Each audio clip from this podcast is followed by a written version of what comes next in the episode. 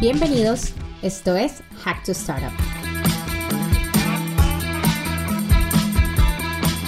Soy Ana Castrillón y estamos aquí para escuchar a emprendedores, expertos e inversionistas de startups en Latinoamérica. Hablamos con nuestros invitados sobre los temas más relevantes en el ecosistema de las startups en Latinoamérica. Impactamos a miles de soñadores que quieren llevar su emprendimiento a otro nivel. Gracias por acompañarnos. Aquí vamos.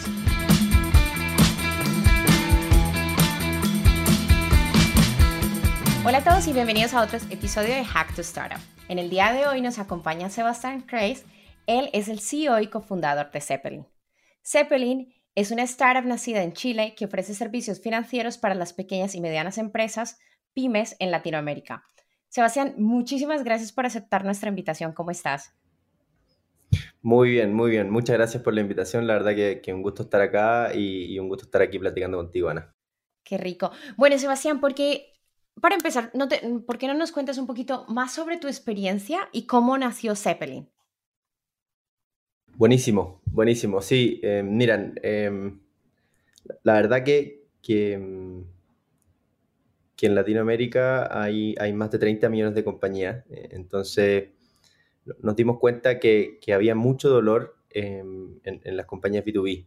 Eh, aproximadamente más, más, o menos el 50% de las compañías son B2B y esas, quizá un porcentaje muy pequeño, tiene acceso a servicios financieros recurrentes y el otro porcentaje más grande, además de no tener acceso, Em, son compañías que, que, efectivamente operan muy bien su negocio y que efectivamente están cubriendo gran parte de, del empleo en los países. Eh, y nos dimos cuenta que esas compañías efectivamente necesitaban un socio o una, una, compañía que los ayudara a administrar mejor su negocio, ayudarlos a crecer, ayudarlos a administrar su capital de trabajo, su información en tiempo real y ahí, y ahí nos enamoramos de este problema. Este problema porque no es un problema que solo pasa en México, no es un problema que solo pasa en Chile, un problema que pasa en toda Latinoamérica y en, los mercados emergentes también. Entonces es un problema gigante eh, y que la verdad que la forma en cómo generar em, las soluciones no, está escrito en el mundo. Entonces la oportunidad es esa y, justamente por nuestra experiencia anterior, eh, haciendo varias cosas B2B eh, en, temas fintech y, finanzas, em, la verdad que todos los, los co-founders nos enamoramos de este problema y dijimos,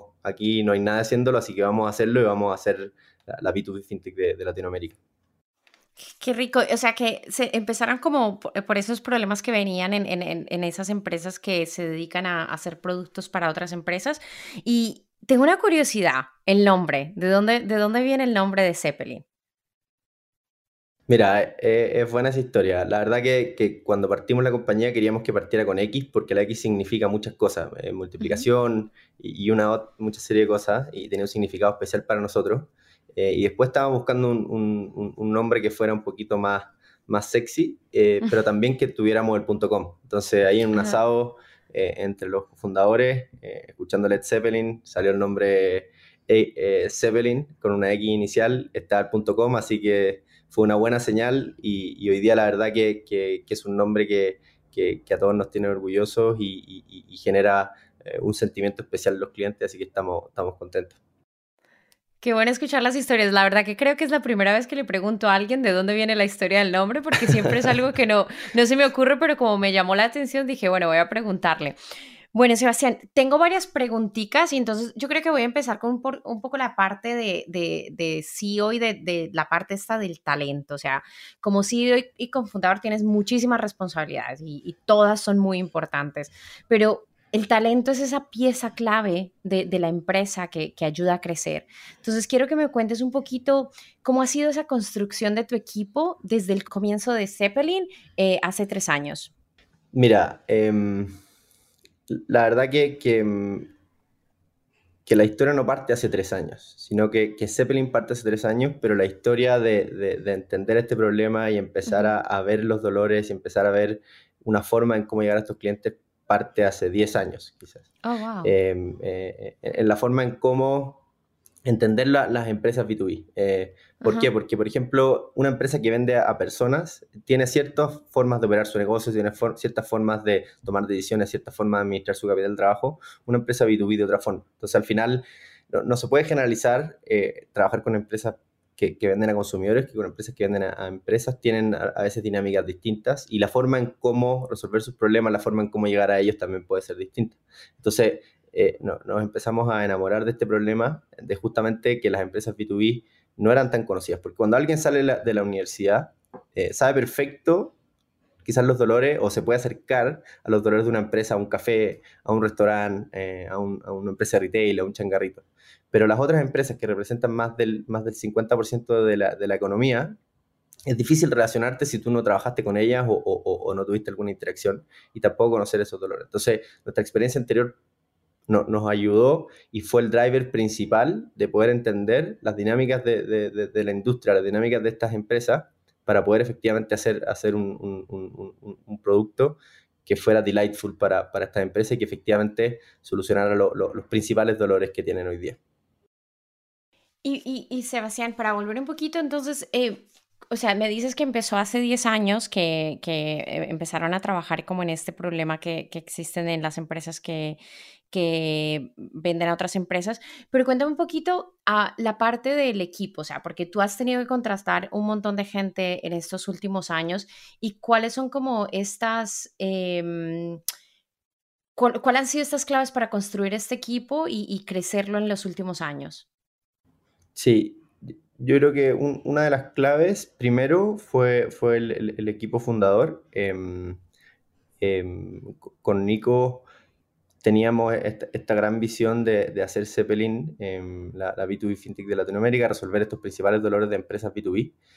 Y, y, desde ahí construimos sobre esta gran visión y, y, motivamos a gente que, pudiera ser, poder estar en la primera etapa de la compañía, que, fueran capaces, eh, en el fondo, en conjunto con nosotros, de, probar que había un product market fit, de probar que el dolor efectivamente era real eh, y de que estas empresas pequeñitas sí necesitaban eh, esta solución y, y, sí iban stick around, porque efectivamente no era algo que necesitaban una sola vez, sino que lo necesitaban y cada vez más iban a darnos más pistas de qué otras cosas necesitaban. nosotros tenemos un roadmap quizás de 10 años, pero justamente en cómo vas ejecutando ese roadmap, la parte importante es cómo los clientes van reaccionando a tu producto para saber qué otra cosa más reinforcing es. Eh, y fuimos, y, la gracia de una fintech es que juntamos dos mundos. Juntamos un mundo digital, eh, de, la mejor experiencia de usuario, de cómo hacemos efectivamente resolver los dolores de una forma intuitiva y simple, eh, con el mundo financiero, el cual es un, es, un mundo que, que, está muy desarrollado, que, que hay muchas cosas, pero que hoy día todavía es necesario, sobre todo en el mundo B2B, de juntarlo con experiencias de usuario mejores, juntarlo con, con, soluciones que ataquen problemas específicos y que entiendan esos dolores de los clientes. Entonces, juntamos ambos dos mundos eh, y, juntamos a personas expertas de ambos dos mundos. Entonces, hoy día tenemos eh, expertos en producto, en ingeniería, en data, en growth, eh, en, experiencia de cliente, en cómo hacer que grandes fondos de inversión o hedge funds compren em, los anticipos o los pagos con financiamiento que nosotros hacemos a escala todos los días em, y los securizamos, etc. Entonces, todo, todo el, análisis de riesgo, eh, cómo ocupamos Machine Learning para poder tomar mejores decisiones. Entonces, todo, todo, em, todo lo que hemos hecho eh, es en función de esta gran visión y, y, toda la gente que se ha sumado porque quiere, además de participar en una compañía que crece y que es, es un desafío interesante, poder está en este propósito de llegar a un millón de compañías de aquí al 2025 y, resolver eh, sus dolores eh, del día a día.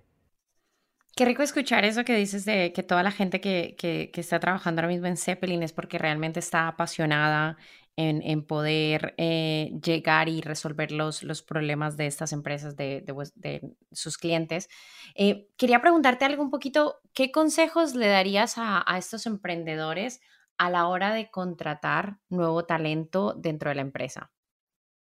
Yo creo que lo primero, trataría de sacar la palabra contratar.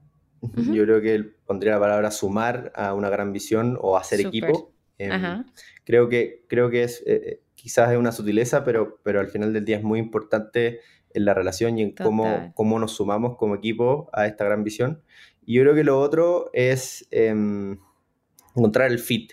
Y, hay cosas de fit que, tienen que ver con, con, fit de experiencia, cosas que tienen que ver con fit cultural, pero al final acá estamos haciendo una empresa de tecnología y queremos hacer una empresa de tecnología de clase mundial. Y por lo tanto, todos los que se suman a una compañía de tecnología tienen que saber lo que eso significa. Y eso significa eh, a veces em, hacer cosas que, una empresa legacy no hace, meterse en detalles porque el, flujo del producto tiene que quedar perfecto para poder meterle código para que eso funcione. Entonces, son cosas que al final toda la compañía tiene que estar alineada como cómo una compañía tech funciona, cuáles son las aspiraciones de una compañía tech de clase mundial y, qué cosas eh, se hacen en la compañía. Me ha encantado, eh, me, he quedado y me lo ha apuntado aquí la palabra de sumar en vez de contratar, me ha encantado, me ha encantado. Aparte creo que a veces las palabras tienen tantos significados y, que cambian muchas, muchas veces las formas como las que vemos eh, lo que estamos haciendo, entonces me encanta esto de sumar va a ser equipo en vez de contratar, me lo, ha apuntado. Bueno, yo creo que voy a, pasar un poquito a la ronda de, preguntas de financiación, porque bueno, eh, si no estoy mal, hace poquito hicieron la ronda, concretaron la ronda B de 111 millones y que fue todo un éxito. La verdad que felicitaciones porque sé que no es fácil este camino. Y quiero como preguntarte un poquito cómo ha sido ese camino desde que empezó Zeppelin hasta las eh, eh, Series B. Entonces quiero irme un poquito a los inicios de la empresa y, y eh, ¿cuándo, supieron que era el momento idóneo para levantar ronda de Series E, por ejemplo?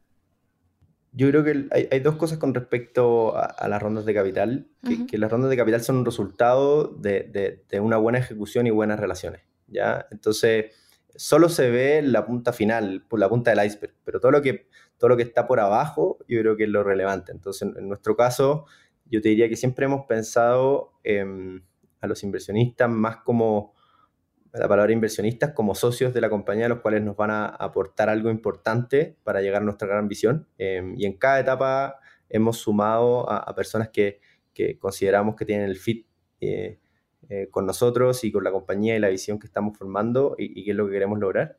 Y, por otro lado, es la ejecución. al final la compañía eh, se pone ciertas metas, y si, si esas metas se cumplen, y, tienen que ver con, con, KPIs, pero también tienen que ver con, con equipo, tienen que ver con, cómo el producto va evolucionando, una, serie de cosas que al final hacen que la compañía efectivamente em, pueda cumplir esos hitos para poder ser una compañía que, que, va a dejar una huella en el, en el, camino. Como compañía tech, la diferencia es que los productos pueden ir, ir evolucionando. Entonces, también esa capacidad de poder incorporar feedback rápido de los clientes, del mercado, de todo, para poder efectivamente tener la mejor solución para los clientes, yo creo que, es algo fundamental eh, para generar confianza en, en el mercado y en tus actuales inversionistas o nuevos.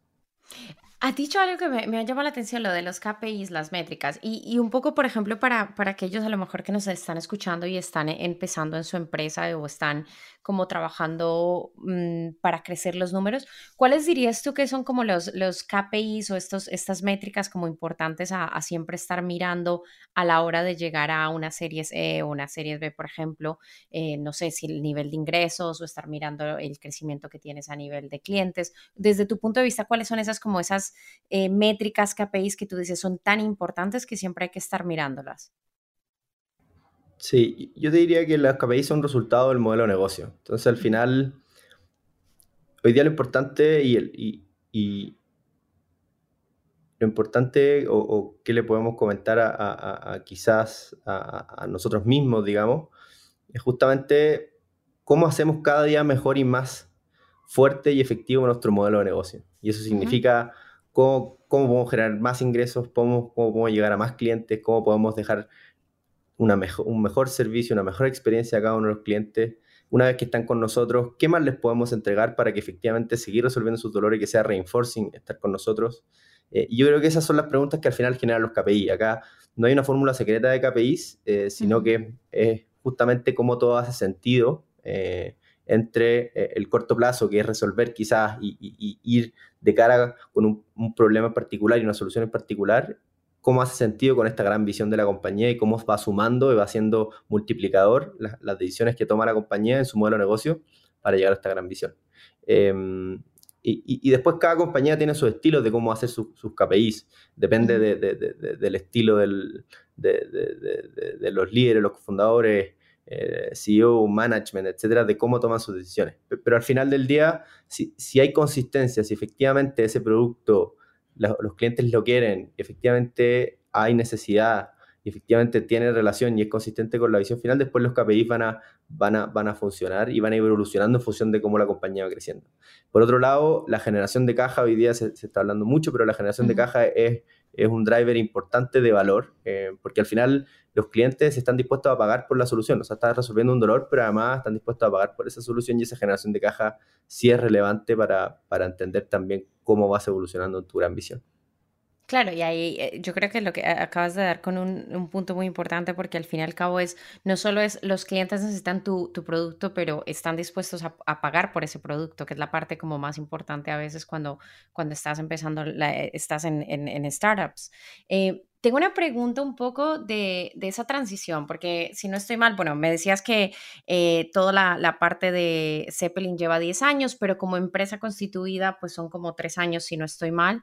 Y, tengo como curiosidad porque ha sido como una, en, tan poco tiempo, ha, sido un crecimiento muy bueno y muy interesante. Y, quisiera que me contaras un poquito desde, desde que empezaste como en, Zeppelin con el, el tema de levantamiento de capital esa transición que has aprendido que haya sido fundamental entre eh, desde eh, semilla, capital semilla, hasta series B?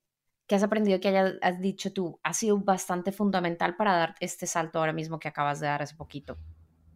Sí, quizá, lo comenté un poco antes, pero es la ejecución. Al final, si la compañía es capaz de comprobar que, que, que, que el modelo de negocio eh, está funcionando, los, productos son reinforcing para el modelo de negocio, efectivamente hay, hay una consistencia en la ejecución, creo que, creo que es muy relevante. Lo otro, como explicaba, son las relaciones. Al final, cuando sumas a un socio, ese socio una forma es que lo conozcas en una ronda de capital que, que dura un mes, pero, pero en general ese socio lo puedes conocer 12 meses antes o, 24 meses antes, eh, o el tiempo que sea necesario para empezar a, formar esa relación. Entonces, al final, una cosa son las rondas, series C, series A, series B, y, y, cómo termina, pero con lo que comenté antes, es la punta del iceberg, pero, pero todo lo que pasa abajo, eh, yo creo que es más relevante para poder llegar a ese resultado. Entiendo, no, tienes, tienes razón, la parte de la ejecución, la importancia de la ejecución.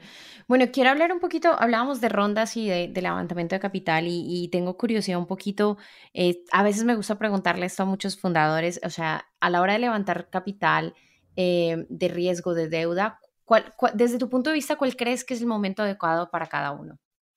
Buena pregunta, porque mm, porque depende justamente del, ciclo en que está la compañía. Para una compañía poder levantar deuda tiene que poder tener unas métricas de generación de caja que pueda levantar deuda. Em, y eso lo vemos nosotros todos los días porque, porque justamente analizamos en tiempo real a todos nuestros clientes para, para, que consuman nuestros servicios de pago, nuestros, servicios de anticipo, nuestros servicios de pagos con financiamiento y, lo vemos todos los días. Entonces, lo mismo es en una startup. Em, entonces, hay que y por otro lado la deuda hay que tener, tener cuidado. La, parte del equity, el, equity es el financiamiento más caro que una compañía tiene, entonces también eh, es importante saber de, de, poder ir programándolo, poder planificar un poco. Eh, a veces no se puede todo, entonces es difícil planificarlo completamente, pero tener algunas señales de, planificación de decir, mira, yo... Em, para poder llegar a mi siguiente hito necesito este presupuesto. Quizás eh, necesito, puedo, quedarme un poco más holgado, pero necesito para la siguiente hito eh, y probar algunas hipótesis, necesito lo siguiente. Después, una vez que vas avanzando, no, solamente probar hipótesis, sino que efectivamente que eso escale al siguiente nivel y puede ser el mismo país, después puede ser a otro país, etc. Entonces, yo creo que eh, esas son las cosas que, que, los fundadores tienen que tener muy claro hasta dónde se pueden comprometer em, para el siguiente hito, para saber de que efectivamente existe una ejecución y existe un compromiso de los fundadores que llegan al, siguiente hito. Si las cosas no funcionan, eso también nos sucede, em, em, pero quizás hubo mucho aprendizaje. Entonces, eh, quizás por el otro lado, si, hay cosas que no funcionaron, hubo, mucho aprendizaje y eso va a ser mejor eh, para la siguiente etapa. ¿Por qué? Porque va a haber un aprendizaje que es relevante para poder seguir ejecutando. Me, me gusta mucho eso que has dicho, lo he escuchado antes, lo de el equity es el financiamiento más caro que, que una empresa puede tener. Y, y, la siguiente pregunta tiene mucho que ver con esta parte de los inversionistas, o sea, porque antes decía que para ti era importante eh, los, los, socios que, que, vienen como inversionistas, pero me gustaría desde tu punto de vista, eh, para que le cuentes a los que nos están escuchando, qué, qué es importante a tener en cuenta a la hora de seleccionar estos inversionistas? Porque es, una relación que va a estar ahí por mucho tiempo. Entonces, ¿qué, deben tener en cuenta para, para seleccionar el, inversionista idóneo? Yo, creo que hay, varias cosas. Uno, depende mucho de la etapa de la compañía, qué es lo que necesitas como, como, como fundador o como equipo fundador para poder llegar al siguiente nivel em, en términos de apoyo, en términos de, de, ciertas cosas que necesitas complementar estratégicamente o ciertas cosas eh, en la ejecución. Em, segundo, al final son, personas, ¿no es cierto? Entonces los inversionistas, si bien pueden ser una firma, al final lo que, lo que tú trabajas son con personas y esas personas quieres estar con ellos los próximos 10 años, eh, o 15 años, o 20 años. Yo creo que, que esa, que, esa, mm, que esa parte es muy relevante eh, y esa parte del fit de la relación creo que, creo que, es importante y, al menos yo creo que con, todos los fundadores que, que he hablado creo que es una parte importante también para todos. Sí, esa, esa también la he escuchado mucho, que, que, haya un buen fit a nivel personal con la persona que, que, va a ser el inversionista, porque al final, igual que en todo, trabajas con personas, tanto en empresas, son tus clientes, al final, al final detrás hay personas. Eh, tengo una última pregunta sobre el tema de levantamiento de capital y es el, el, el, la parte de hacer el pitch y, y qué consejos eh, desde tu punto de vista que has hecho tantos pitch a varios inversionistas, ¿Qué crees que es como bueno tener en cuenta para poder hacer un buen pitch? Sí, como, lo conversamos hoy día, yo creo que todo parte desde la gran visión. ¿sí? Desde la gran visión, el producto, el modelo de negocio, el go-to-market, em, el equipo em, y, las métricas, dependiendo de la etapa de la compañía, hacen sentido y, hay una historia y una consistencia, creo que, creo que em, suma. Lo, otro que creo que practicar, eh, y eso puede ser con, cofundadores, con amigos, con, otros inversionistas cercanos, con tu mismo inversionistas, practicar sobre cómo se reciben en la historia, creo que también es relevante y eso, al final, la práctica es el maestro. Y después yo creo que hay muchas, muchas formas o estilos de cómo los inversionistas hacen su pitch. Algunos ocupan, ocupan un deck para hacer su pitch, otros no usan el deck prefieren contar historia. Entonces, yo creo que cada uno tiene que encontrar su estilo de qué es la mejor forma. No creo que haya una receta mágica. Em, para hacerlo y, quizás a veces em, se ve como esta es la única forma y, yo creo que hay muchas formas de hacerlo y, tiene que ver más que nada con el estilo de los fundadores. Por otro lado, también tiene que ver con el estilo de la compañía. Hay compañías que son cara cliente, consumidores, hay otras que son B2B, hay otras que son infraestructura. Entonces, la forma en cómo hacer el pitch eh, es relevante. Yo creo que otra cosa que, es importante es el producto. Entonces, a medida que, que efectivamente vas avanzando, el producto y, la, ejecución y las métricas cada vez más relevantes. Entonces, saber de que efectivamente cómo está el producto, qué cosas hay, creo que también es un punto diferenciador para, para las compañías. Me, ha gustado lo que has dicho en, el tema del producto también, súper importante a la hora del pitch. Y yo creo que también es conocer un poquito a quién les, a quién les estás hablando, porque al fin y al cabo, pues necesitas saber cómo, cómo ellos eh, les gusta que les presenten, porque al fin y al cabo estás intentando cautivar a, o hacer que una persona entienda lo que hace tu empresa y la visión de tu empresa. Eh, bueno, cuéntame un poco qué ves para Zeppelin este año, qué ves en el futuro de, de, de Zeppelin. Muy buena pregunta. Em, que me puedas contar. sí, nosotros la verdad que hemos, hemos crecido fuerte y, estamos, seguimos creciendo fuerte. La verdad que a pesar de lo que está, lo que está, se está comentando en el, mercado, eh, nosotros cerramos nuestra serie B, entonces por el lado de, capital estamos fuertes para los próximos uno, dos, tres, eh, cuatro años si es necesario. Em, por el lado de los clientes crecemos mes a mes. Em, eh, alrededor del, del, del 15-20% mensual eh, y seguimos viendo efectivamente una necesidad importante. Entonces hoy día nuestro foco principal es eh, nuestro producto de payments, crece muy fuerte mes a mes y este, es nuestro foco, tanto en México como en Chile. Y por otro lado, dado, dado el tamaño, dado la oportunidad del mercado mexicano, es, es como efectivamente tomamos una posición dominante en el mercado mexicano que, que, nos permita eh, no solamente eh, llegar a más clientes, sino que tener más información, entrenar mejor nuestros modelos de underwriting, nuestros modelos de oportunidad, todos nuestros modelos que, que tenemos para ir al siguiente nivel. Y, y, ahí es donde yo creo que, que están los focos de la compañía. Estamos, estamos muy entusiasmados con lo que se viene porque la verdad que estamos viendo que, que se viene con buenas perspectivas. Perfecto, no, o sea, me encanta todo lo que tienen y aparte eh, has dicho una cosa clave, me ha gustado ser el, líder en México, o sea, espero que lo consigan totalmente. Eh, Sebastián, para cerrar, antes de, antes de, terminar esta, esta entrevista, que tenemos como una ronda de preguntas rápidas y te las voy a hacer ahí rapiditas para, para que me contesten lo primero que se te venga a la, a la cabeza. ¿Estás listo? Sí, listo. vamos. Ok. ¿Último libro que leíste? Eh, el de Ray Dalio, eh, Principles. ¿Qué y el de Netflix. ¿El cuál? El de Netflix. El de Ah, vale, vale. Netflix. ¿Qué, qué te hubiese gustado haber sabido cuando empezaste? Arquitectura. Bueno, normalmente no, no pregunto el por qué, pero tengo curiosidad. ¿El por qué arquitectura? Porque hay muchas decisiones que hoy día estamos tomando y que hacen que la compañía pueda escalar de manera importante. Entonces, yo creo que son cosas bien técnicas, pero que la verdad hacen el fundamento de una compañía algo muy sólido. No arquitectura para, para, Para, Para construir, construir, sino sino que- arquitectura sino de... que de- para Entiendo. de software, para que efectivamente eh, sea una compañía de clase mundial. Ah, ok, entiendo, entiendo, perfecto. Eh, ¿Emprendedor que más admiras? Carlos García, ¿Qué te tiene curioso ahora? ¿cómo van a reaccionar em, instituciones financieras en, en México con la nueva situación de tasas de interés? ¿Qué es lo último que buscaste en Google? Em, creo que renovar Sí, mi contar. pasaporte. Bueno, Sebastián, no- qué rico, qué rico poder haber eh, co- conversado contigo. Muchísimas gracias por aceptar la invitación, por todo lo que compartiste, eh, por el conocimiento que tienes y compartirlo con nuestros oyentes. Mil gracias. Eh, ¿Alguna red social donde nuestros oyentes te puedan seguir o puedan saber qué está haciendo Zeppelin, por ejemplo?